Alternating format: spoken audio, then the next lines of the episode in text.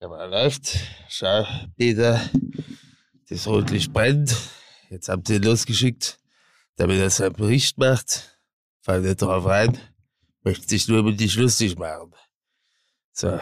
Du versuchst doch nur davon abzulenken, dass du nicht Otto-Witze mit der Otto-Stimme eingeübt hast übers Wochenende. ist, Ja, doch, ist ein Farm. Ich kann einfach, ich, ich, ich kann wirklich, also das ist der Unterschied zu 1900 äh, ungefähr 87. Ich kann bei Otto keine Freude mehr empfinden. So. Null. Also ist, ja, äh, so ein bisschen, ist so ein bisschen wie Natalie Volk, bevor sie mit dem Hells Angels durchgebrannt ist, ne? Ich kann bei Otto keine Freude mehr empfinden. Aber es ähm, ist mir willkommen hier bei InTouch. Und äh, Alter, es geht aber hart los hier. ja, Wahnsinn, ne? Nee, ich, also ich muss bei Kohl, ich muss bei Kohl bleiben, wobei ähm, so viel kann man ja, so viel kann man ja verraten. Äh, seit der Doppelpass-Folge vom vergangenen Sonntag ist die äh, Imitationsmaschine aber läuft aber hier auf. Da hast du in, bei mir im Gehirn, im Sinneszentrum, siehst du so einen kleinen Mann mit so einem Overall, mit so einer blauen Mütze, wie er gerade fleißig die Kohlen nachschiebt. So, und dafür tschu, tschu, und davon las. Im Grunde ist es auch sehr lustig, ne? Wirklich, Lukas Vogelsang inmitten der Stimmen von Hönes, Basler und anderer Faktoten. Für ihn war der Doppelpass eine ganz normale Folge Fußball-MML. Der hat den Unterschied gar nicht erkannt. Vor allen Dingen kann ich euch ja sagen, dadurch, dass ich ja in Italien bin, konnte ich das ja nicht live im Fernsehen verfolgen. Ja. Äh, und hab's dann als Podcast gehört. Und man Ja. muss wirklich sagen, dass die aktuelle Doppelpass-Folge klingt wirklich, du hast völlig recht, sie klingt in Teilen wirklich äh, wie eine ganz normale MML-Folge. Ja, das, das stimmt. Also ich habe es übrigens ähnlich gemacht, weil ich war im äh, Italien NRWs in Kassel-Brauxel und konnte deshalb nur Teile der Sendung live sehen, weil, äh, das muss man sich mal vorstellen, meine sechsjährige Tochter geglaubt hat, äh, dass sie in mitten einer zweieinhalbstündigen Folge Doppelpass mich belästigen könne mit so Dingen wie Spielen, Frühstücken, körperliche Zuwendung, ein nettes Wort. Ich habe natürlich sofort gesagt, Ich will Doppelpass gucken. Jetzt soll mir nicht polemieren. Hat sie mit sechs ja wohl schon gelernt. Und ähm, aber es war schön. Also ich habe das sehr genossen, es war toll. Und ich möchte noch einmal sagen, Lukas, ich, ich spreche im Namen aller hier. Wir sind alle sehr, sehr stolz auf dich. Wir haben da unseren besten Mann geschickt. Wirklich. Top. Ah, vielen Dank. Ich, ähm, ich leide noch an den Nachwehen. Die werden wir natürlich gleich alle explizit und exklusiv quasi. Wir, wir machen natürlich ein Stück weit auch einen Backstage-Doppelpass. Das müssen wir machen. Ähm, das sind wir unseren, unseren Fans, das sind wir euch schuldig. Also ich, Möchtest sag, du- ich sag's mal so, ich hoffe, also intern gilt es immer noch Backstage Waldis Club EM 2008 zu toppen. Ich weiß aber nicht, ob das möglich ist. Und ob Man das muss- dann nicht aber- auch justiziabel wird. Aber man muss auch mal sagen, ne, an dieser Stelle, ähm, mehr EMML war ja nie. Also wer Mikes Insta-Story direkt nach dem Abpfiff gesehen hat, also Mike Nöcker nochmal für alle, die uns nicht regelmäßig folgen, ist ja gerade an der Amalfi-Küste, Mhm. war sozusagen der Ulrich Klose standing in front of things, äh, diesmal, diesmal in Italien und hat live vom, ähm, was war das, äh, Motorenreifenabrieb berichtet. Aus einem Radkasten. Mike Ja, genau. Hat live aus einem Radkasten berichtet. live, hier, Sie hören jetzt live vom italienischen Sozius. Hier ist Mike Nöcker. Und das war natürlich fantastisch, weil du natürlich auch diese ganze, diese ganze Enthemmung und diese ganze Euphorie da mitbekommen hast und so, während äh, Mickey, glaube ich, äh, also Gareth Southgate stand trostlos am Elfmeterpunkt, äh, Mickey Beisenherz stand trostlos am Zehner in, in dem alten äh, Schwimmbad in Castrop, wo er auch seit 25 Jahren nicht mehr war. Den so haben sie abgebaut. Den haben sie abgebaut, um mir die Schmach zu ersparen. Und äh, deswegen ist es natürlich, wir haben sozusagen, wir haben keine Kosten und Mühen gescheut und sind quer durch Europa gereist für diese Folge. Das ist richtig. Das ist richtig.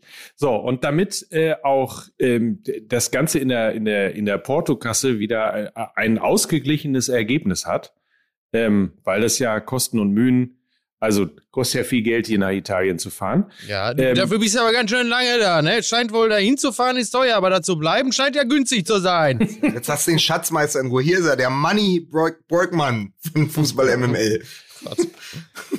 Erlaubt mir einen kleinen Hinweis auf äh, unseren heutigen Partner Clark unter clark.de. Clark in diesem Fall mit C vorne und mit K hinten. Das ist wichtig. Clark.de.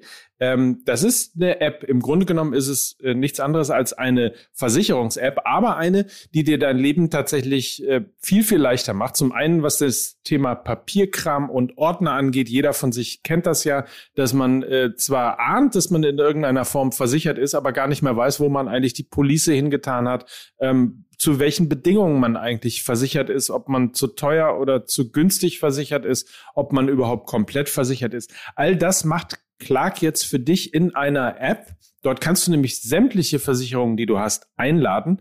Und dann ähm, ist Clark eben auch ein, ja, letztlich persönlicher Versicherungsmakler, denn Clark empfiehlt dir aus einem Algorithmus und von über 160 Versicherungspartnern deinen Tarif, der für dich äh, am besten passt, der möglicherweise günstiger ist oder besser zu deinem Lifestyle passt, also sich individuell auf jeden Fall an deine Ansprüche anpasst. Das Ganze, wie gesagt, unter clark.de. Dort kannst du die App runterladen und ähm, die Versicherung dann von dir einladen.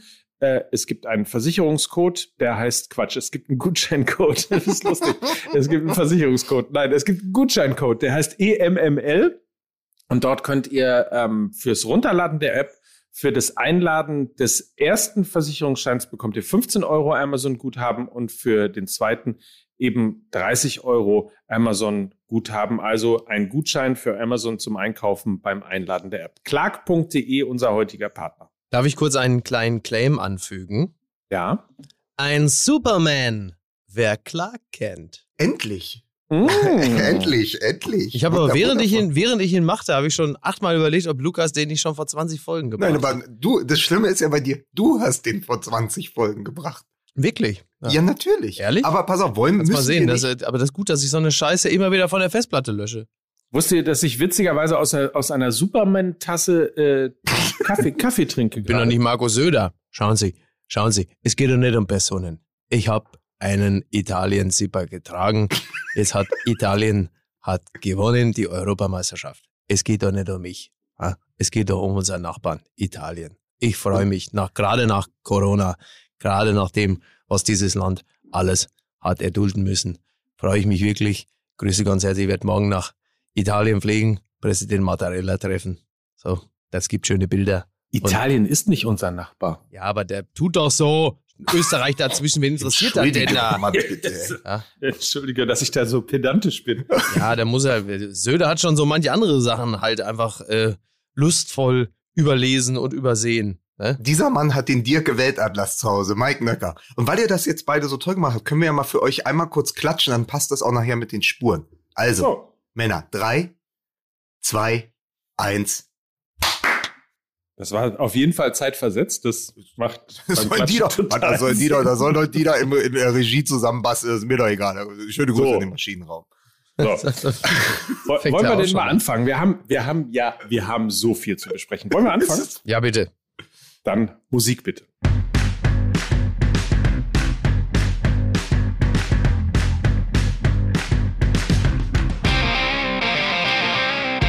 Und damit herzlich willkommen zur letzten Folge Fußball EMML. Es ist vollbracht, es ist durchgestanden, es ist die Finalsendung, es ist alles wieder drin und dran und vor allen Dingen natürlich auch, es ist mit Mickey Beisenherz. Ja, ich grüße ganz herzlich. Guten Tag. Guten Tag. Und es ist mit unserem Hero, mit The Last Man Doppelpass Standing. Hier ist Lukas Vogelsang. Schönen guten Morgen aus dem schönen München. Und hier ist er, der Mann, der das auch aus der Ferne alles zusammenhält. Hier ist der Exil-Italiener, hier ist Mike Nöcker. Michele Nöcker.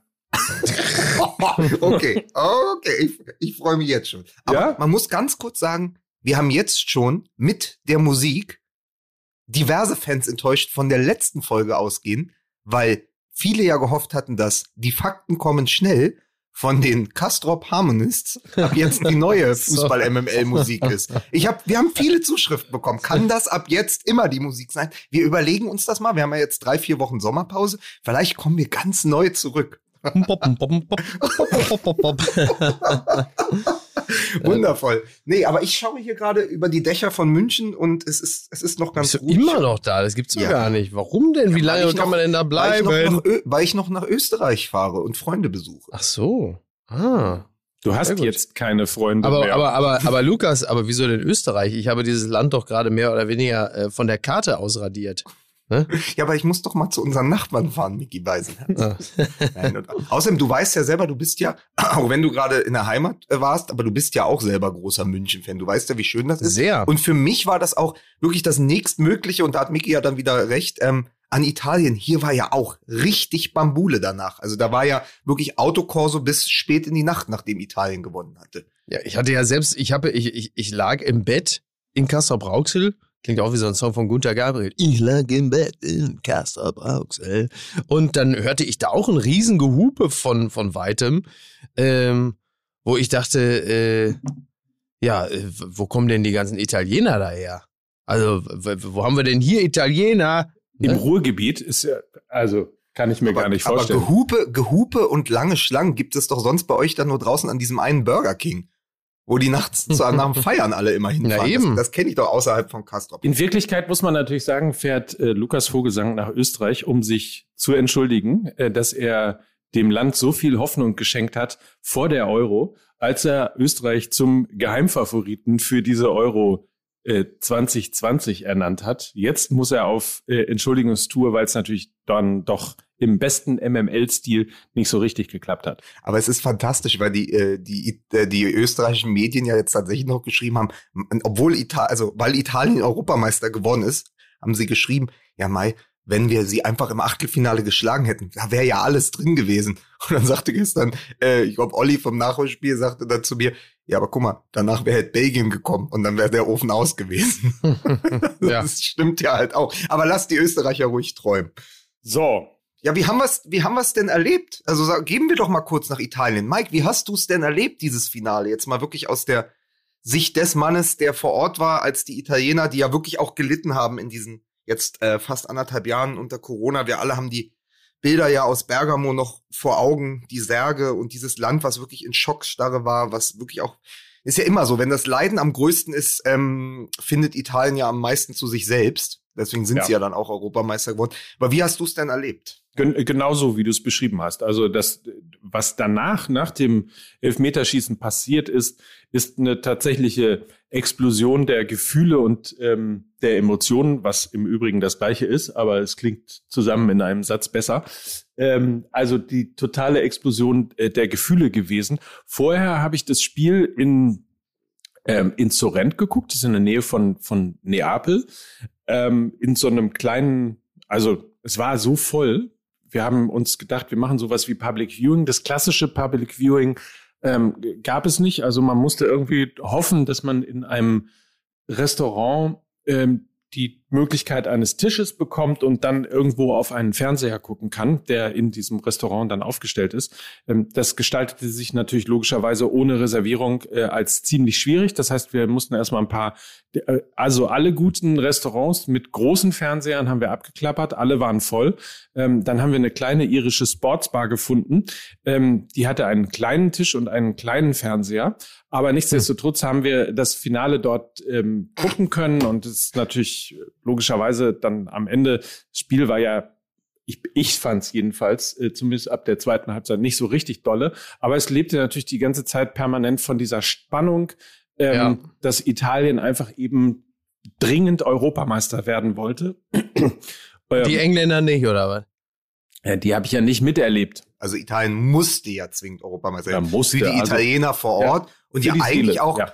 auch für uns. Also für alle. Also nicht nur, weil ich dachte, ich dachte ja, kurzer Einschub, dass dieser, wenn man den Europameister richtig getippt hat in unserem Halbzeit-Tippspiel, ich hab allen immer erzählt, Mann, ich glaube, da kriegt man 60 Punkte für, ich gewinne das Ding noch. Man bekam halt vier Punkte, genauso wie für jeden anderen Sieg auch. Das heißt, ich habe den Europameister richtig getippt und habe auch nur vier Punkte bekommen. Ich habe also umsonst gelitten, aber trotzdem waren sich so gut wie alle Leute ja einig, nicht nur die Italiener vor Ort bei Mike, sondern ja auch wir an den Schirm, diese Italiener, Chiellinis Italiener, äh, müssen das Ding gewinnen. So. Ja, sowieso. Also daran merkt man ja, also dass unsere Zeit komplett irre ist, merkt man ja an vielen Dingen.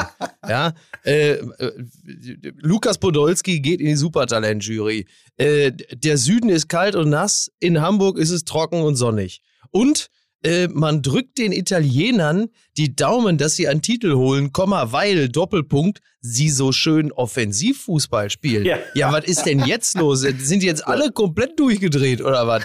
Das ist doch nicht zu fassen. Ne? Ähm, ich meine, weil du sagst, der Druck, der Druck war bei den Engländern jetzt höchstwahrscheinlich, also vielleicht jetzt nicht unbedingt in der irischen Kneipe da irgendwo an der Amalfi-Küste, aber generell war der Druck bei den Engländern ja jetzt auch nicht ganz so gering diesen Klar. Titel zu holen. Ewig dieses scheiß Gejalla. Seit 66 nichts mehr. Wie lange soll das? Jetzt können sie, lass sie doch einfach 2026 irgendwas holen. Wo ist denn das überhaupt? Ach nee, ist dann, warte mal, 2026 ist doch die WM in äh, Saudi-Arabien, ne? Wann ist das? Wo ist denn ähm, ist es nicht Mexiko, USA ja, ja. und so weiter? Das ist ja, ne? doch noch ein, noch ein Beispiel dafür, wie irre das alles ist, dass man äh, guckt und sagt, wo ist denn eigentlich die nächste WM? Und dann liest man Nordamerika und Kanada und denkt, ah, endlich wieder eine große Fußballnation, endlich wieder Normalität. Soweit ist es schon gekommen, ey. Äh, einfach alle komplett geisteskrank. So, wo waren wir stehen geblieben? Italien. Toll. Bis dahin ist übrigens auch Alfonso Davis wieder fit. Oh Gott. Oh. Ähm, so. Nein, das ist, äh, ich habe dir natürlich auch die Daumen gedrückt. Und das Spiel fand ich insofern gar nicht so schlecht, weil es ja doch auf die 120 Minuten ja doch nochmal hin und her kippte. So die ersten 30 Minuten waren die Engländer am Drücker, dann haben die Italiener das Spiel übernommen und dann irgendwann so in den letzten 10, 15 Minuten der Verlängerungsphase waren die Engländer wieder drauf und dran, noch einen zu machen. Und ähm, das war schon, das war schon ganz geil. So, also hat äh, schon war jetzt spielerisch nicht das allerhöchste Niveau, nicht das, was wir über das Turnier hinweg gesehen haben, aber es war halt trotzdem einfach äh, echt schon sehr, sehr spannend und sehr Die gut. Die Deutschen wären nicht negativ aufgefallen in diesem Finale, würde ich mal sagen. Ja, aber nur in diesem Finale. Ja, ne, das, das stimmt tatsächlich. Also die Italiener sind ähm, lange Zeit ähm, genauso glücklos auf die englische Abwehr zugelaufen wie die Deutschen. Das erinnerte, also da hätte man theoretisch auch noch Sané einwechseln können. Ähm, das galt dann aber auch nur für eine, für eine gewisse Phase. Und die Italiener haben es halt einfach geschafft, dann also aber auch so äh, das erlösende Tor zu machen. Ich habe so das Gefühl, ich habe so das Gefühl bei den Italienern nach, dass sie, dass sie eigentlich in den, im Halbfinale und im Finale, also in äh, 240 Minuten, dieses 2 zu 1 aus dem Belgien-Spiel über die Zeit gebracht haben. Also das war im Viertelfinale der Sieg, der Siegtreffer gegen Belgien war so das, der letzte große Hurra-Moment dieser Italiener und im Halbfinale und im Finale haben sie es dann ja sehr italienisch wegverteidigt. Also geguckt, dass sie da irgendwie durchkommen. Wenn man überlegt, ich glaube, Ballbesitz für Spanien im Halbfinale war 70 Prozent am Ende. Da sind sie ja nur noch hinterhergelaufen und haben das, äh, haben das irgendwie probiert, über die Zeit zu bringen. Und äh, trotzdem haben sie das Finale in, in, meinen Augen verdient gewonnen. Und dieser emotionale Paradigmenwechsel, den du gerade besprochen hast, Miki, der ist ja auch so verrückt, weil wir ja damals gesagt haben, als uns Grosso und Del Piero, so war es, glaube ich, 2-6 im Halbfinale, da war ich nämlich in Venedig in, in einer italienischen Bar. Ähm, als die Italiener uns da aus dem Sommermärchen geschossen haben, ja. hat man ja gesagt, ja, wir sind der Weltmeister der Herzen. So. Ja. Als hätten, so. Und jetzt haben die Italiener die deutschen Herzen für sich gewonnen. Das ist eigentlich so verrückt. Also einfach 15 Jahre später sind die, sind die nicht nur der Europameister der Herzen, sondern wirklich Europameister, aber ihnen sind alle Herzen. Ich wollte gerade sagen, genau, sie sind nicht nur Europameister der Herzen, sondern auch Europameister ja, im, im, im in Punkt. echt. Punkt. Punkt. Sondern auch Europameister in echt. ist eigentlich die geilste Kombi. Ne? Bist ja. Europameister der Herzen und Europameister der UEFA. So, ähm, wobei man sich ja fast ein bisschen schämt, äh, irgendwie den Begriff UEFA irgendwo mit reinzunehmen, wenn man versucht zu prahlen. Sollte man solche Verbände grundsätzlich eigentlich nicht nennen. Ja, sie müssen sich natürlich aber den Titel, das ist, ist, ja auch schon so bestimmt worden und kann man ja überall lesen, der Europameister der Herzen natürlich mit den Dänen teilen. Allein ja, das ist. Das darf man ja nicht durch, durch die Eriksen-Geschichte, aber was ja auch bleibt ähm, von dieser Europameisterschaft. Aber gehen wir doch noch mal ins Finale dieses Finals und erinnern uns an diese 119., 120. Minute. So, und jetzt stellen wir uns vor, dieser Trainer an der Seitenlinie wäre nicht Gareth Southgate, sondern Jogi Löw. Und er würde beschließen, in einem Europameisterschaftsfinale zwei Spieler, die die deutschen Medien seit vier Wochen fordern, einzuwechseln, nur fürs Elfmeterschießen. In mhm. diesem Fall Markus Rashford und Jadon Sancho. Ja. In der Sekunde war doch einfach schon klar, wie diese ganze Geschichte ausgehen musste. Also im Nachhinein auf jeden Fall. Ähm, was mir äh, etwas seltsam aufstieß, war äh, die Einwechslung. Also klar, wo, wo man denkt, was, macht, was hat er denn jetzt vor? Und dann begreifst du äh, binnen weniger Sekunden, ah, der bereitet sich schon aufs Elfmeterschießen vor. Ähm, ich ich habe da, ich, ich, wie soll ich das beschreiben? Also als ich sah, dass die beiden reinkommen, das fühlte, weißt du, wie sich das für mich angefühlt hat? Das war so ein bisschen so, weil ich auch die Blicke gesehen habe von, von vor allen Dingen von Rashford und Sancho. Ähm, das ist für mich so ein bisschen wie die Anfangsszene von der Soldat James Ryan, wo die so auf die Normandie zuschippern und die ersten, die an der Klappe stehen, wissen, äh, dass wir sind jetzt hier einfach nur äh, tja, wir werden jetzt hier einfach verheizt. Und so standen die für mich an der Außenlinie, wo ich dachte, die kommen jetzt, die werden da reingeworfen in dieser Situation. Ich habe sie, und das wird ja vielleicht im Laufe des Podcasts auch nochmal wichtig, einfach in erster Linie als junge Menschen wahrgenommen, mhm. die in eine Situation reingeworfen werden, ähm, die ihnen zu groß sein muss kalt in das Spiel kommen, direkt die Last der Verantwortung auf den Schultern, ohne auch nur mal eine Aktion im Spiel gehabt zu haben, die möglicherweise vielleicht auch für ein bisschen Selbstbewusstsein, Geschmeidigkeit ähm, oder, oder äh, ein, Moment auch der emotionalen Aufwärmung sorgt. Also ich habe klar im Nachhinein ist man sowieso hat man es in der Rückschau immer komplett verstanden, aber auch in dem Moment, wo es geschah, habe ich schon gedacht, oh, ob das so eine dolle Idee ist und äh, es war ja, wie wir ja nun wissen, keine dolle Idee. Lustigerweise habe ich überhaupt nicht ans Elfmeterschießen gedacht, als die äh, Einwechslung kam, sondern ich mich, ich wunderte mich einfach nur. Ich sah, ähm, wie gesagt, der Fernseher war klein, man konnte nicht permanent äh, erkennen, in welcher Spielminute äh, ist und es ist. Und ich habe extra drauf geguckt und stell fest, 119. Minute und dachte, Mensch, das ist ja super. Das ist ja wie Yogi Löw in der 91. Mhm. Minute Musiala einwechseln ähm, und hatte quasi irgendwie nur an, an, die, an diese Duplizität zwischen äh, Southgate und, und Löw gedacht. Ähm, aufs Elfmeterschießen bin ich erst zwei Minuten später gekommen, als es dann Elfmeterschießen dann los. Ja. Fantastisch. Das ist ja wie Homer, der sagt, immer wenn ich March sehe, muss ich an March denken. Also das ja. ist ähm, so. Aber man muss doch ganz klar sagen, diese Duplizität ist doch genau das. Jetzt stell dir einfach mal vor, das Äquivalent von Rashford und Sancho wären in diesem, wären in Deutschland, glaube ich, schon Sané, aber sogar Nabri oder Havertz. Also Spieler, wo du weißt, die können den Unterschied ausmachen. Und sowohl die Bildzeitung als auch das Publikum fordert die seit Wochen. Dann darf Sancho einmal gegen die Ukraine, glaube ich, weiß nicht, 70 oder 90 Minuten mittun. Rashford, der ja wirklich in aller Munde war vorher, mhm. ein Ausnahmestürmer ist bei Manchester United, kommt überhaupt nicht zum Zug. Und dann kommen die nicht etwa in der 89. Minute ja. oder in der 99. Minute oder in der 109. Minute, um diesen, um das Spiel noch zu drehen. Klar, hinterher, wenn er die bringt und die laufen in Konter und sie verlieren das 2-1, ist er auch schon der Depp. Aber es geht ja darum, du hast diese zwei Ausnahmestürmer, zwei der besten Offensivkräfte Europas im Moment und bringst die zum Elfmeterschießen. Und wie gesagt, ich habe es mit, äh, mit Olli vom Nachholspiel geschaut hier in München. Und der sagte, der kann doch den Sancho jetzt nicht bringen fürs Elfmeterschießen. Der ist ja Dortmund-Fan. Der hat doch in Dortmund auch keine Elfmeter geschossen. Beziehungsweise wenn, dann nie wirklich gut. Das hatte ich gar nicht so auf dem Schirm. Aber du bringst ja nicht Sancho zum Elfmeterschießen. Das ist ja so, als wenn du wirklich Thomas Müller sagst, schieß mal jetzt die Elfmeter. Was er auch ewig nicht mehr tun sollte. So. Und dann kommen die. Und deswegen sage ich, dann war es irgendwann klar. Also spätestens als Rashford verschossen hatte, dann war es diese Sogwirkung. Ja. Die sind ja, also sozusagen, der, dieser Rashford-Elfmeter, diese Trippelschritte, dann dieser Pfostenschuss, wo du merktest so, dieser ganze Spannung entweicht aus dem Team, weil sie alle merken, ach ja, wir sind ja England. Und dann geht Sancho dahin und dann geht Saka am Ende dahin. Und das hat ja so eine Sogwirkung. So, da, da war klar, okay, ab jetzt ist es vorbei. Jetzt ist das Ganze, um ein paar äh, Hörer von uns zu ärgern, das ganze Narrativ stand dann plötzlich gegen die Engländer. Ja.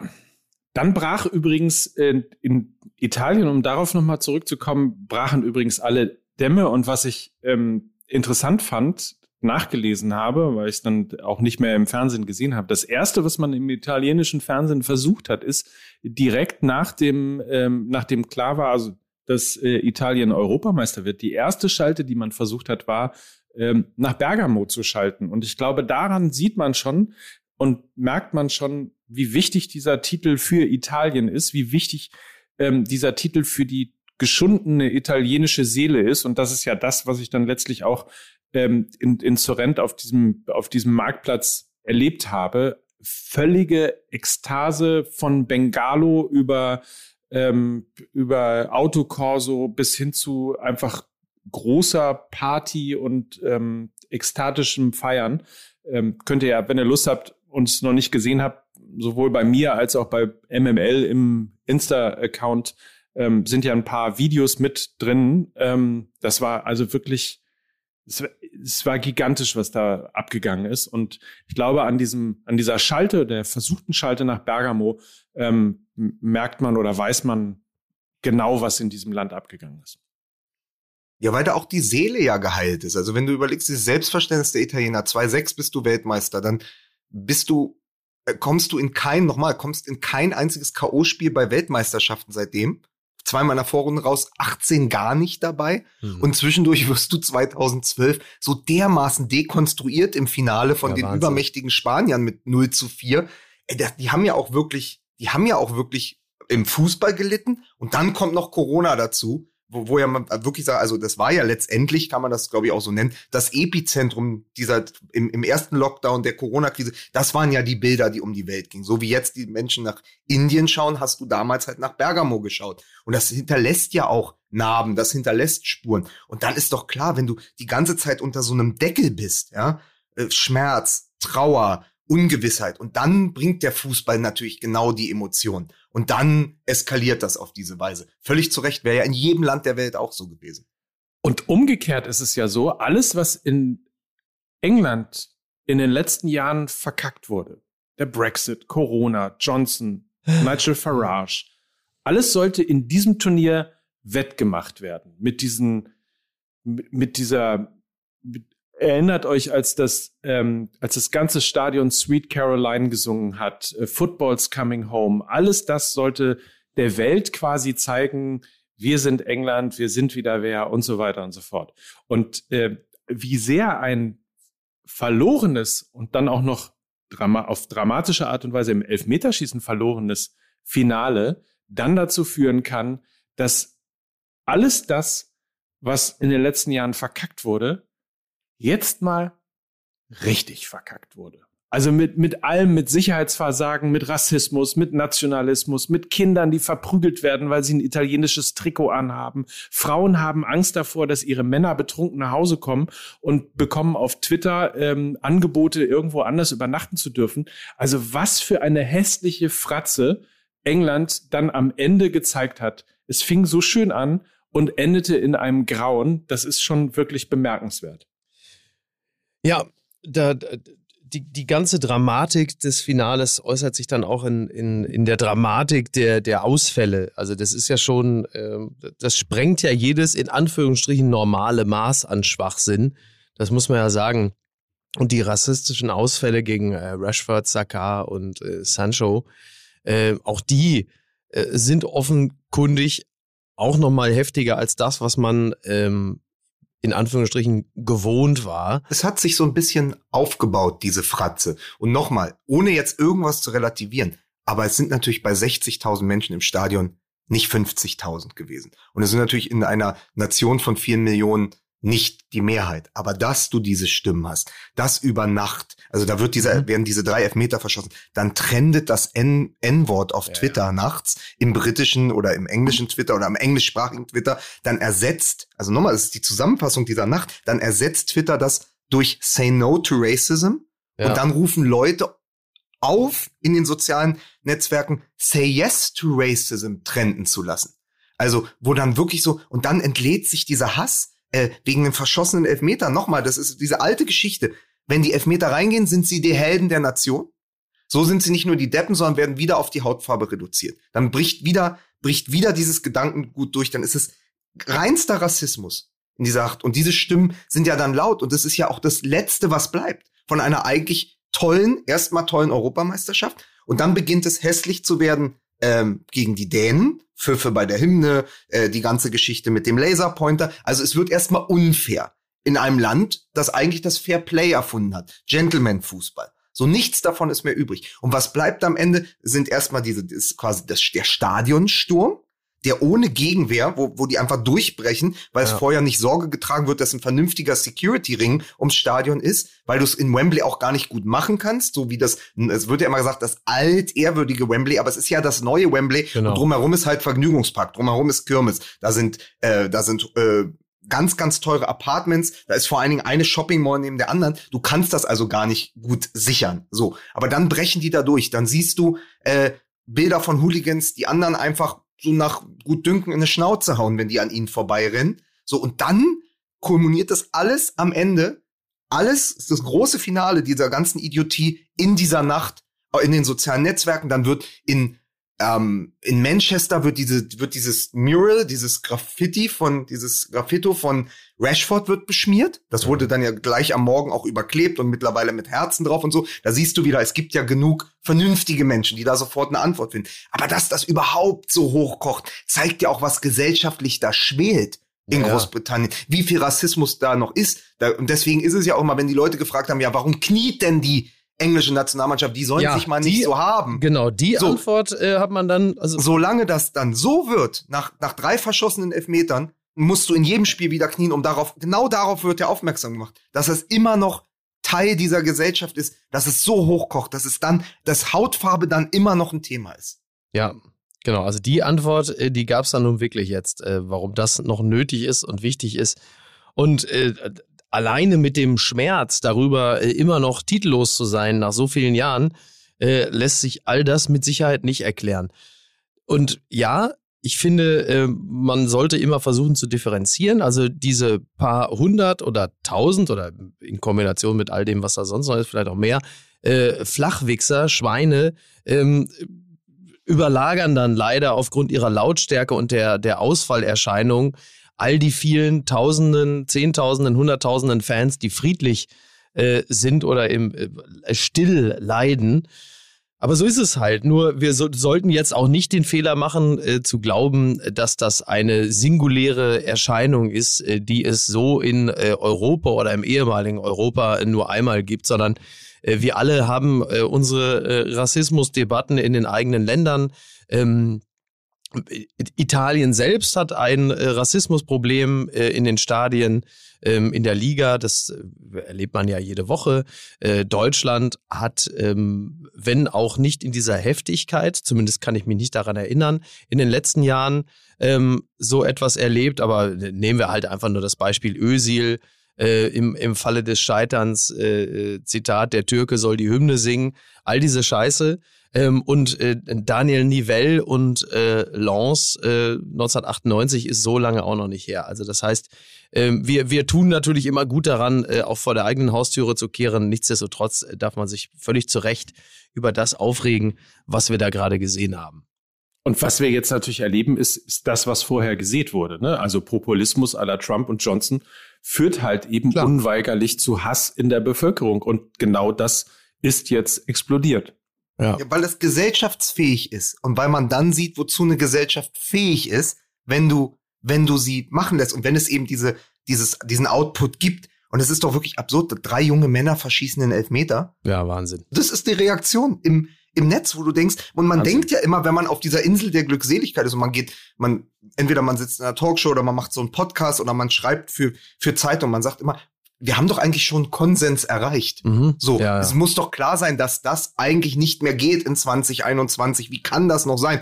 Und dann trittst du ein, nur, nur anderthalb Schritte raus oder einen Schritt vor die Tür und hörst diese Kakophonie des Irrsinns, Ja. dass das eben doch noch ist, dass dieser, dieser Locker-Talk, dieser Stadion-Talk, diese, dieser, diese, was in der Kurve ja auch immer noch ganz oft Konsens ist, dass das eben noch da ist und das bricht sich Bahn. Also Genau. irgendwo, es, es ist ja auch nicht so, dass es sich die ganze Zeit versteckt. Du hörst es ja auch überall.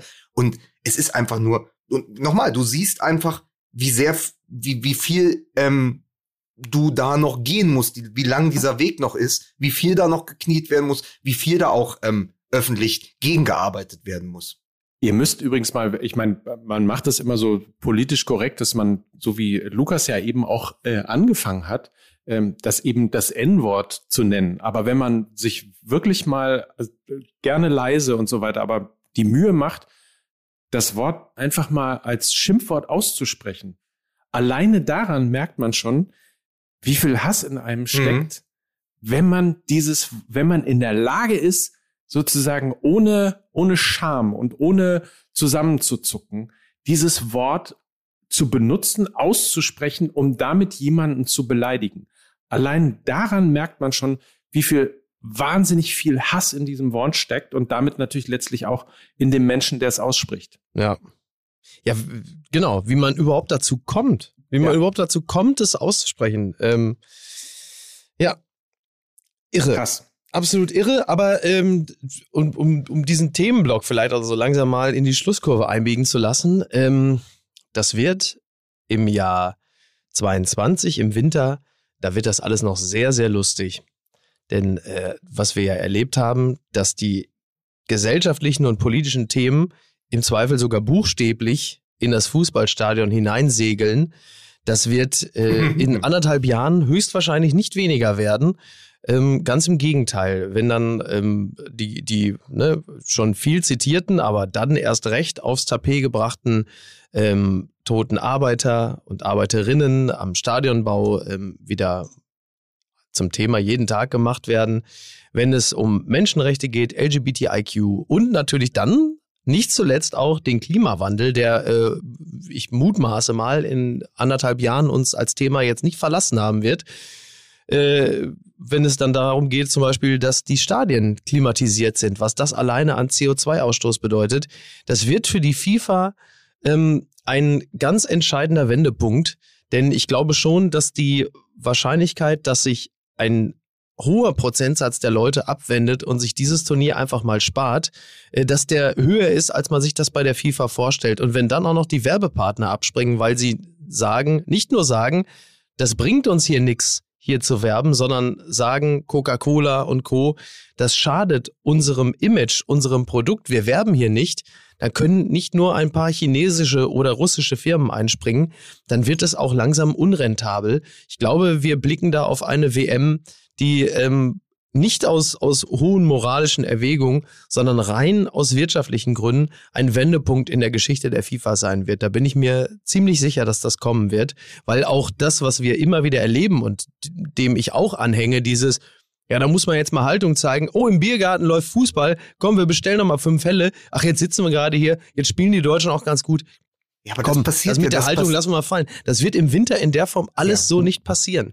Zumal, zumal wir ja gerade eine höchst politische Euro erlebt haben. Also bei ja, die ist aber Kritik. nur der Beginn. Die ist genau. aber nur der Beginn dessen, was sich in den nächsten anderthalb Jahren A, an gesellschaftlichen Debatten sowieso fortsetzen und verschärfen wird. Und als, als wäre es so eine Art Finale Furioso, wird dann diese WM 2022 im Winter kommen und dann wird das alles explodieren. Also, weil das, also noch mehr, als, als steuern wir wirklich so auf das, auf das, auf das Requiem des Kapitalismus zu, kommt dann diese WM als Fanal und danach wird es nicht mehr so sein, wie es vorher war. Da bin ich mir ganz sicher und da, da spreche ich jetzt nicht da als großer Romantiker, sondern die Anlagen dafür hast du jetzt bei diesem Turnier gesehen. Und es wird in anderthalb Jahren nicht weniger werden. Es wird, wir, wir, du kannst richtig, wir steuern darauf langsam zu. Aber vielleicht ist das auch wichtig. Vielleicht, vielleicht ist es jetzt, weil, weil wir letzte Mal, ich glaube vor zwei Wochen mal, war ein, ein Hörer von uns erbost, dass wir den Katharsis-Witz haben liegen lassen. Aber ja. vielleicht wird Katar, weil der Fußball nun mal die besten Geschichten schreibt, vielleicht wird Katar die Katharsis. Vielleicht ist es genau da, wo dann diese ganz, worauf wir zuschauen, genau dann evident wird. Ja. Und dann passiert es, dann bricht etwas. Die Leute sagen, ja, ich bin wirklich fußballmüde und ich gucke mir diesen, diese Farce, diesen Zirkus nicht mehr an. Und was ja auch vielleicht dann überraschend für die FIFA kommt, aber pass auf, anders als Braunbären äh, halten ja Rassisten und Homophobe gar keinen Winterschlaf. Das, also, das, oh. das, so, da muss man sich ja. da, also es wird, die Themen kommen ja genau wieder. Und weißt du, und weißt du, wer davon profitieren kann? Der Fußball der Frauen. Denn wenn wir das jetzt, und das sollten wir äh, in den nächsten äh, zwölf Monaten äh, gerade von unserer Seite aus natürlich auch absolut penetrieren, denn im nächsten Sommer ist die äh, Fußball-EM der Frauen. Und äh, ich könnte mir vorstellen, dass gerade auch so äh, bierselige Eierköpfe wie wir dieses Turnier einfach auch als Fans kapern und sagen, ja, dann gucken wir halt Fußball-EM der Frauen. Haben wir, sollte man sowieso sich viel mehr geben und ähm, dann haben wir ja unser Sommerfeeling. Fertig aus. Also einfach zu sagen, weißt du was, scheiß was auf den Winter. Wir gucken jetzt einfach schön im Sommer Fußball. Ähm, ich könnte mir vorstellen, also Alexandra Popp, mit der ich die Tage im Rahmen des Sportschau-Clubs sprach, die glaubt da noch nicht so richtig dran, dass das funktionieren kann. Ähm, da ist also offensichtlich auch schon eine äh, jahrelange Demotivation vonstatten gegangen. Ich glaube aber durchaus, dass es ein, äh, dass sie davon auch einen echten Zuschauerschub haben können. Das ist auch aber wieder natürlich von, Entschuldigung, Mike, natürlich auch wieder von dieser Insel runter, runter gedacht. Also sehr schön. Nee, sehr die romantisch. ist in England.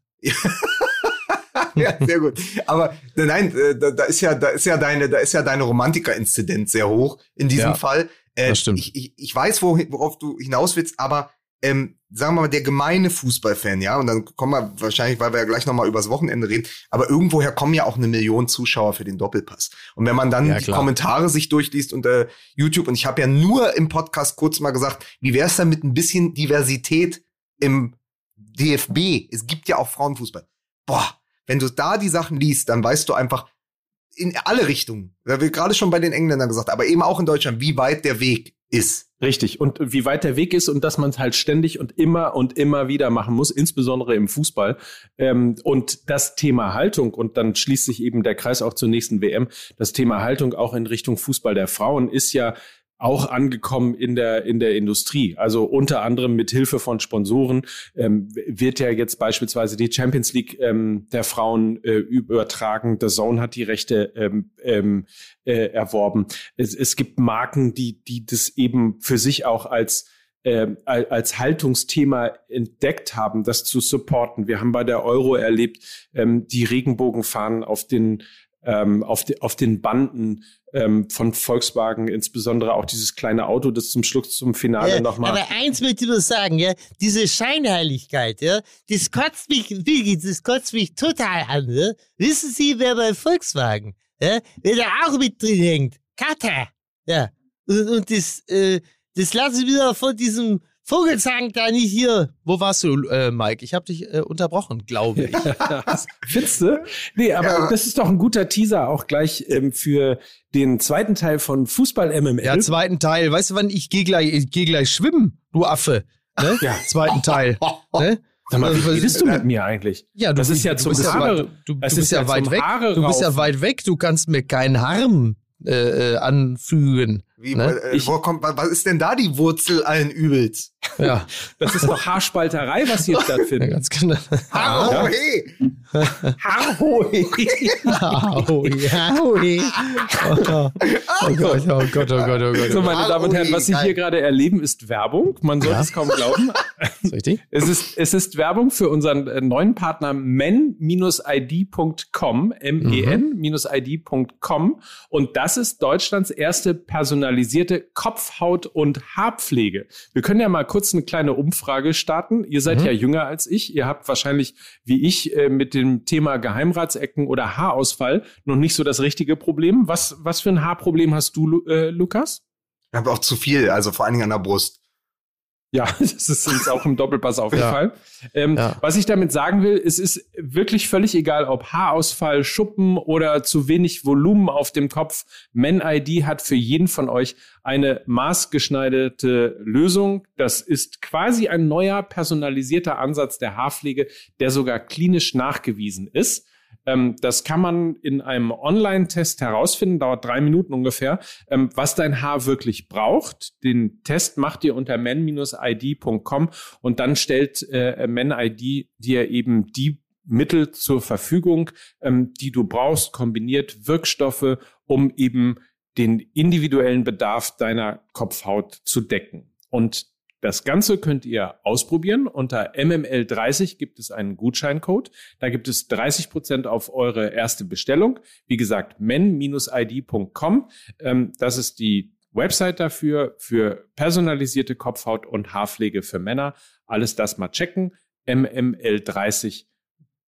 Das ist der Code mit 30 Prozent auf eure Bestellung. Ja, kann ich nur empfehlen. Also könnt ihr entweder so machen oder ihr lauft halt rum wie Urs Siegenthaler Oder Matze Knob, wenn er Jogi Löw parodiert. Ne? Also, also ist ja eure Entscheidung.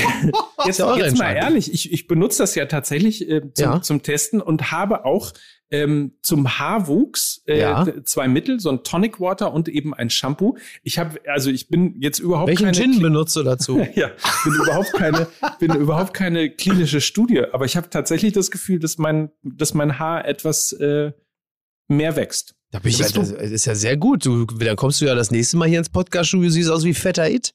Ne? Von der Adams Family. Carlos. Valderrama. Aber ist Mike jetzt der Doktor, ist jetzt Mike der Dr. Klenk von, von In der, Fußball MML? in der Tat. Hilf, In hilft der das auch, Tat. äh, Herr, Herr Klenk, äh, Herr Dr. Klenk, hilft das auch englischen Fans in the Tate? Oh Gott. Im Detail. ja. ja. Oh Gott, oh Gott. So, wir haben noch einen zweiten. Ich möchte euch noch ganz kurz einen zweiten Partner vorstellen, ähm, nämlich unter ninjakitchen.de. Oh. Da könnt ihr ein wirklich ähm, völlig neues, ich würde mal sagen, Grillgefühl entdecken. Es ist nämlich ein Grill, der einem das Gefühl gibt, Holzkohle-Geschmack von draußen kennen wir alle. Ähm, Mhm. Gibt's aber jetzt auch in einer Indoor-Variante. Ihr könnt also drinnen bei euch zu Hause in der Wohnung grillen und habt äh, Holzkohle-Grill-Aromen ähm, der Outdoor-Küche in einem Indoor-Grill. Und als sei das noch nicht alles, kann man nicht nur mit Ninja nicht nur grillen, sondern es ist auch eine Heißluft-Fritteuse drin. Oh, also man geil. kann am Ende des Tages braten, backen, dörren, ähm, frittieren. Alles das, um Healthy Food leicht zuzubereiten. All das gibt es von Ninja und all das ähm, kann man mal testen unter ninjakitchen.de. N-I-N-J-A für Ninja und Kitchen. Das solltet ihr wenigstens selber schreiben können, wie man Kitchen schreibt. Also ninjakitchen.de. Dort ähm, könnt ihr alles mal nachlesen und dort gibt es auch eben auf den Grill und die Heißluftfritteuse mit folgendem, Miki, mach dich bereit, Ja. mit folgendem Gutscheincode 15 MML. Gibt es äh, 15% Rabatt auf Ja. Ich hätte, ähm, ich hätte, Entschuldigung, ich hätte mich so gefreut, wenn du ihn so gelockt hättest, dann wäre es Ninja Kitchen 10. Also, ja, das wäre auch schön gewesen. ja, übrigens, übrigens, äh, bei Ninja Kitchen, ne, da kommen ja die, die Garnelen, die kommen nicht auf den Spieß, sondern mit dem Wurfstern. Das ist das Geilste. Ne? Direkt auf den Teller schön, geflogen. Schön ja. ist übrigens bitte keine äh, japanisch traditionellen Kämpferanalogien im Podcast herstellen. Ne? Das haben wir ja, haben wir ja Okay. super hinbekommen. Ja. Ja, gut, komm, aber das ist ja schon, ne, schon toll auch. Auf jeden Fall ninjakitchen.de, das völlig neue Grillgefühl. Also man hat, man holt sich sozusagen das, den Geschmack des Outdoor-Grills, ähm, holt man sich Indoor ins Zuhause und ähm, schmeckt ganz toll. Auch das habe ich schon ausprobiert. Vor allen Dingen die Fritteusenfunktion ohne Fett und so weiter, super. Jahrhundertüberleitung. Wie Bitte. kommen wir denn jetzt von Kitchen zu Uli Hoeneß? Ah. Bitte. Also, also diese wohin Sendung ging großartig, diese Sendung ging wirklich schon großartig los. Da war im Grunde genommen hat er Triola Hayes noch gar nicht zu Ende geklimpert. Da wurde Lukas Vogelsang und andere gefragt, der Gewinner der EM. Und dann hörte man so, ja, der Gewinner der EM, äh, Italien oder so. Und Lukas Vogelsang sagte, der Gewinner der EM, ja, natürlich die Delta-Variante. Also, kurzer Moment der Stille, dann hörte man schon so von Baslers Seite so ein kurzes also, also, also, so, dann merkte man schon Verstimmung. So, kannst du gleich für den Scheiß, kannst du mal gleich drei Euro reinwerfen. Schrott. So. Schrott. Für den Schrott, für den Schrott kannst du gleich mal drei Euro reinwerfen. Delta, Delta-Variante. Blödsinn. Das, also, also, das kann ja nicht der Gewinner sein. So, weil er so, weil, aber dann wirklich auch so Klammer auf, weil das ist ja gar kein Mensch. so völlig null kapiert, null kapiert. Und da merktest du schon, wo die Reise in den nächsten zweieinhalb Stunden hingeht. Wirklich toll. Mein, mein Liebster, mein Liebster war ja auch relativ am Anfang, als Uli Hoeneß sagte, ja, das ist ja wirklich Trainermannschaften, was man auch wieder gesehen hat, oder bei diesem Turnier gerade, dass es auch so ist, dass der Star, ja, bei diesem Turnier ist die Mannschaft. Und dann, dann sagte Lukas so, aber natürlich auch wieder weitestgehend ungehört. Äh, ja, da wird ja Berti Vogt sich freuen, dass das jetzt auch im Mainstream angekommen ist. und ich saß da, ich habe mir, hab mir das so angehört, ich habe das dann als Podcast später gehört und saß da in meinem Fitnessstudio und kicherte so ein bisschen vor mich hin. Herrlich war's, ganz toll. So, aber Lukas, äh, wohin mit Opa? Erzähl doch mal, wie du es erlebt hast. Ja, es ist, also es gibt schon mal, das kann ich jetzt noch mal sagen, es gibt einen riesen Unterschied, auch gerade Backstage zwischen Uli Hoeneß und Mario Basler und Stefan Effenberg. Also auch in der Art und Weise, wie sie anderen Gästen begegnen. Das ist jetzt mhm. noch mal kurz gesagt. Also ich habe mich mit Uli Hoeneß sogar ähm, zweimal fünf Minuten unterhalten. Sehr, sehr mhm. interessant gewesen, weil er natürlich so eine ganz andere, also viel wählt man dann doch. Also man mhm. muss, man, es ist alles richtig äh, kriminell, äh, die ganze Steuergeschichte und er ist äh, ist ein schwieriger Typ, ja, und hat natürlich da äh, seine seine wirklich seine argumentative Verdrängung, die er behält. Aber ähm, der begegnet einem mit Respekt. Vor allem, mhm. also da, da, das schon mal äh, das schon mal gesagt und ansonsten war es einfach spektakulär, weil man kann einfach sagen, für mich sind Stefan Effenberg und Mario Basler, muss mal vorsichtig zu sagen, so die interessantesten Menschen, die ich in diesem Jahr oder vielleicht ja. auch in den letzten fünf Jahren ähm, kennenlernen durfte. Und das mhm. merkte man, glaube ich, dann auch on air. Also das ist, da ist so viel Testosteron in der Luft und so viel 90er Jahre, die da einfach sitzen mit so einer Gravität und äh, aber mehr dann eben auch nicht. Also ja. das wird alles letztendlich vom zwischen dem Champions League Finale 99 und 2001. Von da wird das alles weg argumentiert. Ja. Und für mich die Szene, das muss ich einfach kurz erzählen, weil du ja gesagt hast, Backstage bei, bei die hat man für mich trotzdem die Szene. Und ähm, wir saßen hinten. Ähm, neben mir oder mir gegenüber saß noch eine Dame aus der Gästebetreuung. Mhm. Und dann äh, sag, äh, war Thomas Helmer war schon da, Stefan Effenberg und Mario Basler. Und dann kommt der äh, Uli Hoeneß rein na, zur Begrüßung, kam als letzter und sagte, ja, seid ihr denn schon alle geimpft? Ja, ja, klar, alle hier. Und dann sagte er, der Mario, der ist ja einer, der muss ja dreimal geimpft werden. Und dann sagt der Mario so hm. Und zeigt so wie so ein Pistolero auf seine Lenden und sagt, bin schon dreimal geimpft. Hier, Pullermann. Oh.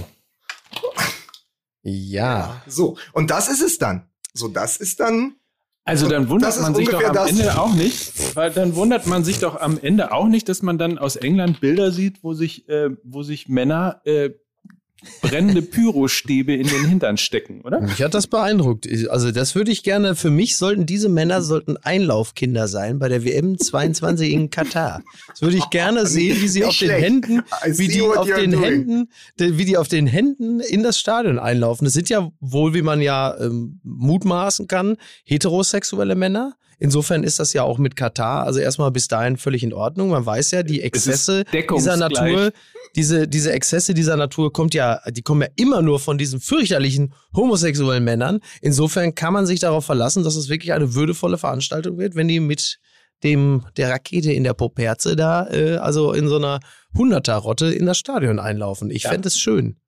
Hauptsache keine Regenbogenfarben, aber dann ist ja in Ordnung. Ne? I'm a Rocket Man. Ja. ja. aber wie habt, wie habt ihr das denn? Also wie habt ihr ja, das ich denn? Ja, natürlich mit, mit großem, mit größtmöglichem Amüsement. Wir haben ja noch, äh, da ist ja dann noch diese Geschichte. Also was ich festgestellt habe, was wirklich ganz gefährlich ist, ist, wenn Uli Hoeneß äh, über jemanden am Anfang sagt, also eins willst du sagen, ja? ich mag den Yogi Löw, mag ich, also das möchte ich schon sagen, den mag ich total gerne. Ja? Das ist ein ganz ein feiner Mensch. Oder wenn er dann sagt, der Toni Kroos, ja, also eins willst du sagen, es ist ein total äh, netter Mensch. Ich mag ihn wahnsinnig gern. Ne? Wir haben ihn beim FC Bayern auch gern gehabt, deswegen haben wir ihn ja auch verkauft für kleines Geld und dann den deutlich älteren Xavi Alonso geholt, aber gut. Ähm, aber danach kommt dann immer, also was der gespielt hat, ja, und das ganze System von Jogi Löw, also das ist so unmodern, das kannst du nicht machen. Und Toni Kroos, nur Querpässe, das war so langsam, wenn die anderen Mannschaften den Ball haben, ja, ab der Mittellinie, dann geht's ab. Und hier in Deutschland wirklich so langsam und nur Querperson. Der Toni Kroos, der war, haben Sie das gesehen gegen England? In der letzten Viertelstunde war der nicht einmal über die Mittellinie. Ja, das, so, und dann hat der aber auch ähm, auf Toni Kroos da, also ähm, Inhaltlich kann man ja übrigens darüber diskutieren, ob er da jetzt komplett daneben gelegen hat. Also wir haben ja alle festgestellt, dass das deutsche Mittelfeld jetzt nicht das Allerschnellste war. Ne? Es ähm, ist so ein bisschen, was ich gedacht habe, als ich da saß und er fing an und lobte erst den Löw, um dann wirklich so acht Minuten drauf zu prügeln. Selbe bei Toni Groß. Das ist so ein bisschen was wie äh, früher bei Angela Merkel. Wenn die einen Minister gelobt hat, wusste man, der ist nächste Woche weg. So. Und das ja, war, das, das, das war so ein, so ein das bisschen. Das vollste Vertrauen von Genau. Hönes? Das, ja. das, das vollste Vertrauen von Hönes. Und dann, dann kommt alles danach. Also das war, das, war wirklich interessant zu sehen. Und vor allen Dingen aber auch, und ich weiß nicht, wie ihr das erlebt habt, es ist so Wahnsinn. Der Hönes kann ja in dieser Runde erzählen, was er will. Da, mhm. da merkst du wieder, was für eine Sekte der FC Bayern ist, vor allen Dingen Ja. mit den Altvorderen und den verdienten Spielern. Effenberg und Basler insbesondere, die nicken ja alles ab, was der Ja. Uli sagt. Also das Ja. ist ja so, das ist so, das ist, das hat fast so was Mafioses, wo Mhm. die da sitzen wie so die Familie, weißt du, so der Pate kommt noch mal, erzählt einen und alle, die früher äh, mit ihm um die Häuser gezogen sind, die mit ihm durch Europa gereist sind, sagen, Ja, ja, der Uli, was der Uli sagt, ist letztendlich, also eigentlich kam der da mit zwei Tafeln, wo die zehn Gebote sind, kam der vom, vom Berg runter und dann wird einfach nur genickt. Es gibt Ja, ja. im Doppelpass keinen Widerspruch. Das ist gar nicht eingepreist in diese. Weißt du, was mir, weißt, du, was mir da echt nochmal gefehlt hat? Weil das war so früher mal Doppelpass. Äh, natürlich mit den ganzen äh, Zuschauern dann mit Bayern-Trikots da in, in dem Rund und so. Wenn Hoeneß so losgeledert hat, ja, groß. Das war Standfußball. So kannst du nicht mehr spielen, wenn es dagegen ab. dann hattest du früher mal so Applaus, dann, dann spielte das Trio Lahes, dann irgendwie so ein Klavier und dann hörtest du, Uli, Uli, super! So, und das fehlte mir so ein bisschen beim Doppelpass. Das ist so, die Zeiten sind, wenn Uli Hoeneß dann so anhob und dann so bisschen so wie bei der, bei der FC Bayern, äh, ich wollte schon sagen Bundesversammlung, ähm, dann sprach, dass da so der, der Applaus der Leute kommt, Uli, gib's ihnen, genau, das scheiß, scheiß moderner Fußball. Das war aber mein großes Glück. Ich hätte in dieser ganzen Debatte mit Katar Oh ja. keine Chance gehabt, überhaupt in den Infight mit Hönes zu kommen, wenn es ein Publikum gegeben hätte. ja, ja. Die hätten mich weggeklatscht, Diese Scheinheiligkeit. auch, ne? auch weg, auch weggebuht. Und nur so war das möglich, weil es eben nicht um die Pointe ging, sondern es ging dann um die Auseinandersetzung. Ja. So, und das, das hätte mit Publikum überhaupt nicht funktioniert. Ja. Das ist übrigens das, was bei mir so hängen geblieben ist, ist die Tatsache, also es ist ja nicht ungewohnt für uns, die wir seit vier Jahren zusammen Fußball MML machen, äh, ist es ja keine Überraschung, dass Lukas Vogelsang vorbereitet irgendwo hingeht ähm, und sich Ja. äh, tatsächlich Fakten und Thesen und ähnliches ähm, Ja. erarbeitet hat vorher, um dann eben in diesen 90 Minuten oder zwei Stunden Drei ähm, waren es diesmal. drei waren es diesmal, äh, einfach eben zu performen und nicht einfach nur da zu sitzen wie jemand, der halt irgendwelche Stehsätzen und, und ein paar Floskeln raushaut. So, insofern war das keine Überraschung. Was aber für mich dann wirklich eine Überraschung war oder was ich wirklich fra- frappierend fand, war so wie wirklich neben der Spur, wie wirklich hart daneben Uli Hoeneß mittlerweile mit seinen Ansichten auf den, auf den Fußball ähm, liegt. Also auch in der Bewertung von Toni Kroos ähm, hat man ja gesehen, dass das eben nur, wie hast du es gerade so schön gesagt, so, so populistisches Gehabe, das irgendwo zwischen der WM ähm, zwischen der WM 94 und, und dem Champions League Finale 2001 stattgefunden hat, bezogen auf Basler äh, und, und, und Effenberg. Also ähnlich ist das ja auch bei Uli Hoeneß, ähm, weil dieses Querpass-Spielen, er ist nie über die Mittellinie gegangen. Es stimmt ja einfach auch nicht. Man kann darüber diskutieren, dass Toni Kroos äh, nicht sein bestes äh, Turnier gespielt hat, aber erstens hat er ein besseres Turnier gespielt als 2018 und zweitens sind diese das ist ja kein Maßstab, ne? ja, Das, aber das sollte nicht der Maßstab sein. ja, aber, aber es ist halt, es, es stimmt nicht. Also Toni Kroos selber hat dann ja ähm, eine, Sich eine Wort Statistik, gemeldet, ja. ja, hat sich Mhm. zu Wort gemeldet und hat ja unter anderem eben die, äh, die Statistik von, äh, von, von Opta weitergeleitet. 66 Spieler mit den meisten Pässen ins, äh, äh, ähm, im, im letzten Angriffsdrittel bei der Euro. Ähm, also 66 nicht Spieler, sondern Spieler mit den meisten Pässen ins letzte Angriffsdrittel bei der Euro. Platz eins Toni Kroos mit 66 Pässen vor äh, der Ja, Liga jetzt- mit jetzt 48 und so weiter. Und Ja, aber jetzt stell dir diesen Satz mal vor, wenn ihn Uli Hoeneß sagt. Ja, dann hat der Toni Kroos hier, ich habe mal in Opta geguckt, sagt dann Uli Hoeneß, äh, 66 Passe ins letzte, das ist ja, das wirst du ja nie hören. So, das ist ja schon Schon mal klar, der völlig falsch. Und ich finde auch in der Bewertung von Toni Groß war ich noch am meisten bei ihm. Aber als dieser, irgendwer hat ja diesen Satz gesagt, als es um Katar ging, als ich gesagt habe, da sind laut Guardian 6500 Menschen gestorben, da hat, glaube ich, sogar Hönig gesagt, ja, aber über zehn Jahre. Ja, das habe ich auch gehört. Das wurde ja gar nicht. Ja, ja, das. Ich hatte, ich hatte, ich hatte, ich hatte mich, ich hatte mich offen gestanden ein wenig gewundert, dass dann noch nicht, nicht nochmal nachgehakt wurde.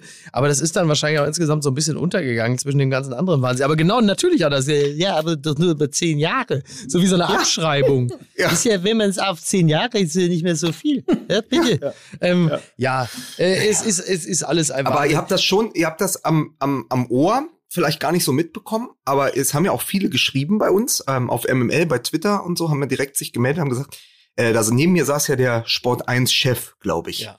Olaf Schröder. Ja. Und es war ja sehr interessant, als diese Hönes-Diskussion richtig Fahrt aufnahm mit Katar. Und ich hatte noch zwei gute Argumente. Ich wollte ihm nämlich sagen, wissen Sie, Herr Hönes, das letzte Mal oder vielleicht auch das erste Mal und das einzige Mal, dass Sie das Wort Skandal benutzt haben im Zusammenhang mit Katar, war, als Sie nicht rechtzeitig vom BER zur Club-WM gekommen sind. Schön. So, und das, ich wollte gerade anheben. Gottes Willen, gut, so, dass du es nicht ich, getan Ich wollte gerade anheben und dann grätscht Olaf Schröder von links, der saß ja links neben mir, Ja, dazwischen. Nochmal, interessant, der ist ja der Sport-Einchef, der war ja als Gast da, der war neben Thomas Helmer der zweite, der ein Ohr hatte. Also Ja, muss ja. das kurz erklären. so, der ah, hatte halt okay. ein Kabel im Ohr, wo er Ja. halt äh, die, er hat sozusagen die Regie gehört. Ja. Und dann muss ihm ja irgendjemand in der Regie gesagt haben, pass Jetzt auf, Vogelsang, ein. jetzt ist Schluss. Und dann grätscht er ein und sagt, ja, äh, Wort, wortwörtlich weiß ich es nicht mehr, aber er sagte, ja, aber wir müssen jetzt nochmal über die Personalpolitik der Bayern sprechen. ja, ja, und ja, damit ja. war Katar vorbei.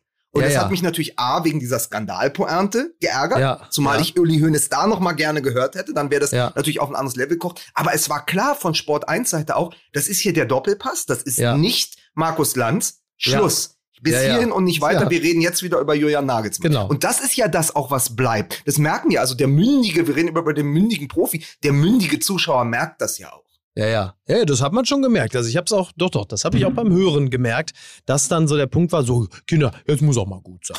Jetzt wollen wir mal, mal über die Bayern sprechen. Das hat natürlich zwei Gründe. A, weil es halt so wahnsinnig unkommod ist, die ganze Zeit über Katar und die toten Arbeiter zu sprechen. Und B, weil äh, die Schnittmenge zwischen Sport 1 Zuschauer und FC Bayern Fan recht hoch ist und die natürlich wollen, wenn der, äh, wenn der Grande vom FC Bayern, Uli Hoeneß, da sitzt, dass er natürlich auch noch mal ein bisschen was über Nagelsmann erzählt, beziehungsweise ihm schon mal so einen richtig schweren Rucksack aufsetzt. So, ne? Ich erwarte äh, von Julian Nagelsmann, der in FC Bayern-Wäsche geschlafen hat, ja, dass er uns jetzt aber auch mindestens das Triple holt. so dass er direkt mal so Tönnies-artig dem richtig was aufbürdet. Ach, es war einfach herrlich. Ich habe das wirklich mit sehr viel Freude ges- gesehen und gehört. Das war toll. Wirklich schön. So, jetzt gehe ich gleich, weil ich muss ja, Ja. noch meinen, äh, ich, äh, weil bei mir lassen sich ja gleich noch vier Leute von der Decke, um mit mir zusammen den Ninja-Grill anzuwerfen. Ne? Ich hab dich lieb, Maggie. Nein, aber der, der letzte Punkt, der letzte Punkt, und Ja, dazu passt natürlich auch die, diese, dieser spontane Themenwechsel mit äh, dem Kommando aus der Regie. Äh, auch den Punkt darf man nicht vergessen. Die Ängstlichkeit, mit der Sportmedien äh, im Umgang mit dem FC Bayern ähm, agieren, das ist einfach wirklich frappierend. Also ich war ja selber mal irgendwie bei dem, bei dem ein oder anderen Sportsender, die haben wirklich ähm, Angst, es sich mit dem FC Bayern zu verscherzen, weil man dann halt sofort wieder bestraft wird mit, man kriegt den Spieler nicht zum Interview, man bekommt da Ja. äh, keine, keine Auskunft und ähnliches. Und das wiederum ist, ähm, ja, das ist einfach ein Unding, ehrlicherweise. Und das Genau. mittlerweile ja auch ein Grund, warum man insbesondere eben in, in Zeitungen den besseren Sportjournalismus liest, weil es denen dann am Ende eben auch egal ist, ob sie Genau. ein Interview bekommen oder nicht. So ist's, ne? Naja. Naja, Ja, wundervoll. Jetzt gehen wir in die Sommerpause. Mhm. kommen äh, zurück am äh, irgendwie, glaube ich, 9. oder 10. August. Vorher ist dann ja auch schon Pokal. Also äh, Sch- Thomas Helmer, der ja sich verabschieden musste jetzt als ähm, Moderator des Doppelpass, macht ja Pokal jetzt mit Stefan Effenberg. Mhm. Die fahren direkt mal mit dem Auto zusammen ähm, von Hamburg nach Bremen. Es wird nämlich äh, wahrscheinlich Bayern München gegen den Bremer SV dann geben. Also das ein Topspiel jagt das andere. Äh, wir ähm, sind aber jetzt erstmal drei Wochen weg. Ähm, Miki, wir können dich ja schon mal entlassen und machen dann äh, in deiner Abwesenheit mal eben hier die das große, wie sagt man, das große Preis, das große Preise in die Runde werfen. Äh, wir müssen ja noch sagen, wer das Tippspiel gewonnen hat und wer was gewonnen hat. Aber da können wir, Wir können ja Miki auch mal Ja, fragen. du Du ja machen, schwimmen aber gehen. Ja, wir ja können- schwimmen. aber wir können ja, Miki Wie auch lange mal geht fragen. das denn noch? Da kommen die fünf, die fünf Minuten, kann ich ja die Leute Ja, noch mit aber abfeiern. dann, Ja. Mike, Mike So. muss das machen, pass auf, weil ich muss ganz kurz sagen, wir haben hier in diese MML-Gruppe bei WhatsApp, haben wir jetzt die Namen der Sieger bekommen und Ja. die Preise. Jetzt müssen wir aber die unglaublich intellektuelle Transferleistung vollbringen, jetzt den, jeweils den Preis zum, zum Namen zuzuordnen äh, und am Ende dann natürlich auch noch unseren Partnern zu danken. Schaffen wir das, Mike? M- Möglicherweise. Ähm, wie viel da bist du denn geworden, Miki? Das weiß ich jetzt gar nicht. Ich, bin, ich weiß aber, dass Martin Semmelrogge mir 20 Euro schuldet, weil ich auf Europameister Italien getippt habe. Ich nicht. Ich, hab, ich hätte gedacht, ich hatte ja wirklich auf diese 60 Punkte für den Europa, richtigen Europameister gehofft. Leider nur vier und deswegen bin ich bei lächerlichen 138 Punkten hängen geblieben auf Platz 1108, aber immerhin noch in der ersten Hälfte der Mitspieler. Also von 2800 1100 da ungefähr. Ich, ich habe, glaube ich, nur 126 Punkte oder sowas gemacht. Aber wenn man gewonnen hat, ne, so wie Kalle Kopfball, ich meine, ich könnte jetzt auch einfach die ganzen Hier Namen. hat sich einer Tippi Beisenherz genannt. Auf Platz So. 42, Unverschämtheit. ja. Ja. Ja.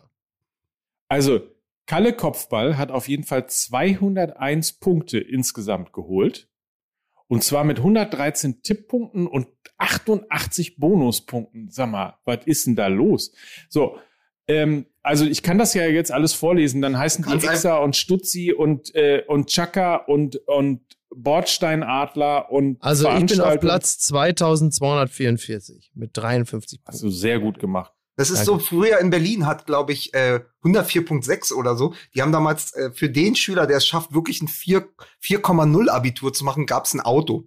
Weil sozusagen von den Schlechten der Beste. Also du bist äh, knapp an diesem Auto vorbei, Mickey.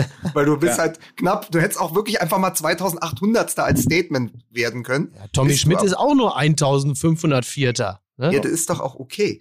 Ähm, Das ist wie bei uns früher in der Tanzschule Stübe Weißenberg. Da gab es nach der Zeugnisvergabe immer äh, eine große Zeugnisparty. Wieso haben die Tanzschulen eigentlich immer einen Doppelnamen? Schmidt-Hutten, äh, äh, ich habe mich gestern mit Olli Polak noch unterhalten, der hier ist halt irgendwie auch so Schröck-Nockenberg oder sowas. Die haben immer einen Doppelnamen. Ich hätte es jedenfalls einmal in fast geschafft. Es wurde immer, wurde immer das beste und das schlechteste Zeugnis ähm, äh, prämiert. Und ich hätte es einmal fast geschafft. Und ihr dürft jetzt raten, ob es das Beste oder das Schlechteste gewesen ist. Weißt du was? Ich hatte das, bevor wir das jetzt sagen, ich hatte das, die haben auch mal irgendwann irgendwo die Noten, ich glaube auch bei den schlechtesten Zeugnissen oder so, haben sie das dann vorgelesen und dann sagten sie irgendwie das Schlechteste oder irgendwie die Noten haben sie vorgelesen. Weiß nicht, ob es bei irgendwo, Genau. auf jeden Fall haben sie gesagt, äh, irgendwie äh, mit, mit einer 5 plus oder 4 minus Beisenherz, Komma, Michael, dann standen die auf der Bühne. Oh, wir haben uns gerade darauf geeinigt, äh, das Ganze anonym zu gestalten. Wo ich, dachte, ja, danke. Gut, dass wenigstens meinen Namen noch gehabt, also äh, alphabetisch geordnet. Schön, dass ich das noch mitnehmen durfte, diese Schmähung. Ich, ihr merkt, ich, ich, das Leben hat mich gefickt. du Armer. So, also ganz kurz vielleicht nochmal. Es gibt tolle Preise zu gewinnen. Es gibt einen MML-Mitgliedsausweis, mit dem man quasi Lifetime-mäßig äh, zu allen Live-Shows äh, kommt und äh, tatsächlich dort freien Eintritt hat.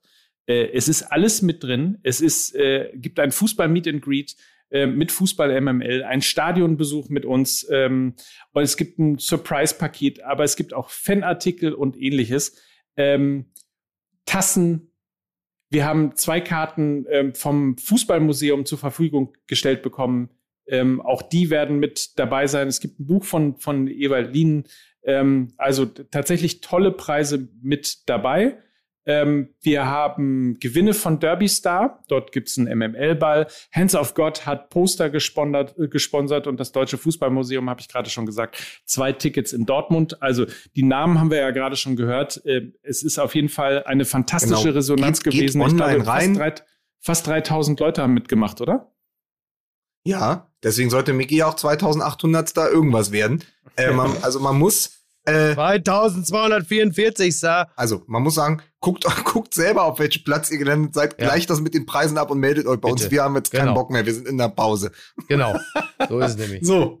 Ist da aber alle, ey, Glückwunsch an alle Gewinner. Was habt ihr keine Ahnung von Fußball, ey? Ist Weil richtig. Bei So. Tippspiel sagt nämlich überhaupt nichts über irgendwas aus. Genau, ich gehe jetzt schwimmen, denn der Uli Hoeneß, der auch von dem Lukas Vogel sagen, der sich so schlau, für so schlau hält, der immer da schlau daherredet, wie der ganze Journalisten. Der Uli Hoeneß hat die Spielplätze gebaut und die Schwimmbäder. Und wenn der Uli Hoeneß sich nicht so viel mit seinem Sozialengagement gekümmert hätte, da wüsste man, auch der Lukas Vogelsang in seiner Badehose jetzt nicht, wo er schwimmen gehen sollte. So sieht's nämlich aus. Ich zieh mir jetzt die Speedo an, da lugt das eine Ei raus, aber ich bin ja dreifach Pimmel geimpft. Also, ich wünsche noch einen schönen Tag. Macht's gut. Was ist das alles ein Quatsch, du wirklich? Mein Gott, wirklich. Ach, herrlich. Jetzt reicht's mir jetzt, ja? Ich bin einfach nur so unfassbar froh, dass Lukas diesen Skandalgag mit Uli Hoeneß nicht noch durchgespielt hat. Sonst könnten wir alle äh, einpacken. Hätte er den Flieger von Lukas Vogelsang, hätte Uli Hoeneß den Flieger von, von Vogelsang aus der Luft, die Ryanair-Maschine, hätte er aus der Luft holen lassen. So, ich wünsche euch eine schöne Zeit. Macht's gut, ihr, ihr Mäuse. Jetzt hat er sich noch. So.